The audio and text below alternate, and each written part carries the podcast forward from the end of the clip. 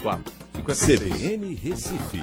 Economia e negócio. 4,57 agora. Écio, a Bolsa passou o feriado, a Bolsa perdeu quase 7%. Efeito coronavírus, Écio, boa tarde.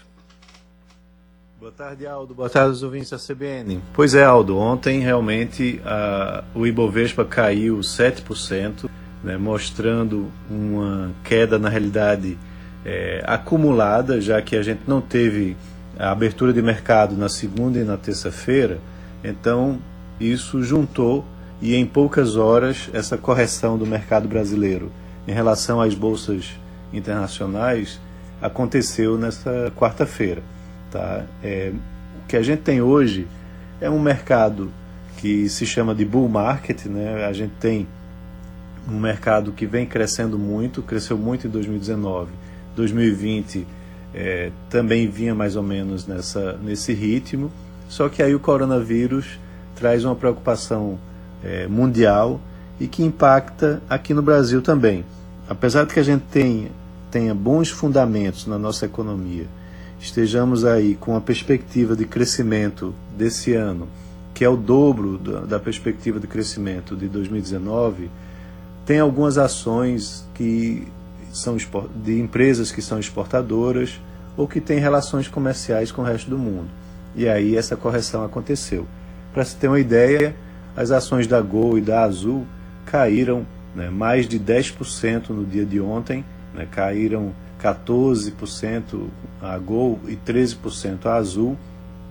E ações de empresas como a Vale, CSN, Gerdau, Petrobras, todas essas tiveram quedas ontem porque elas são empresas que ou lidam com o mercado internacional é, e também são exportadoras, muitas delas, para mercados como o asiático, principalmente. Mas, claro, é, há perspectivas de que essa queda venha a se reverter no futuro, até porque o coronavírus ele é algo como a gente já viu no passado, passageiro. Né? Vem, tem um pico, afeta a economia, mas depois há uma retomada.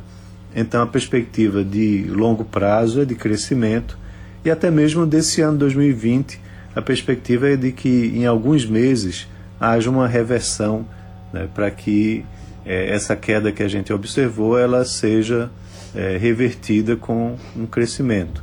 Assim é, estão esperando também outros analistas de mercado, não somente eu. Mas para se ter uma ideia, é, no acumulado da semana, a Bovespa é, caiu 7%, o índice Dow Jones caiu um pouco mais, 7,02%, o S&P 500 lá dos Estados Unidos 6,63% né, e a Nasdaq 6,22%. Os outros índices caíram menos. Né, então a, a Ibovespa foi do índice que caiu mais durante esse período. Mas como eu já disse, a perspectiva é de que você tenha uma retomada aí para os próximos meses. Então os investidores têm que ter um pouco de calma, paciência e aguardar que a reversão vai acontecer. E para aqueles que não estão ainda no mercado, isso pode ser até uma boa oportunidade para comprar algumas dessas ações que estão baratas no mercado. Um abraço, até amanhã. Muito bem. Tchau, Écio. Até amanhã.